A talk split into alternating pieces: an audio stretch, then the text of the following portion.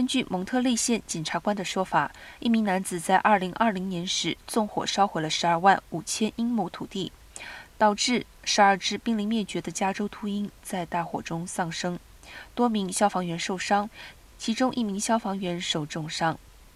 31岁的伊万·戈麦斯在本周被判处24年监禁。根据当局的资料，加州州立公园和娱乐部门的官员在2020年8月18号首次在森林中发现当地大火。大约同一时间，警方接到报告称，一名男子向一号高速公路和莱姆河大桥上的车辆投掷石块。这名男子后来被确定是戈麦斯。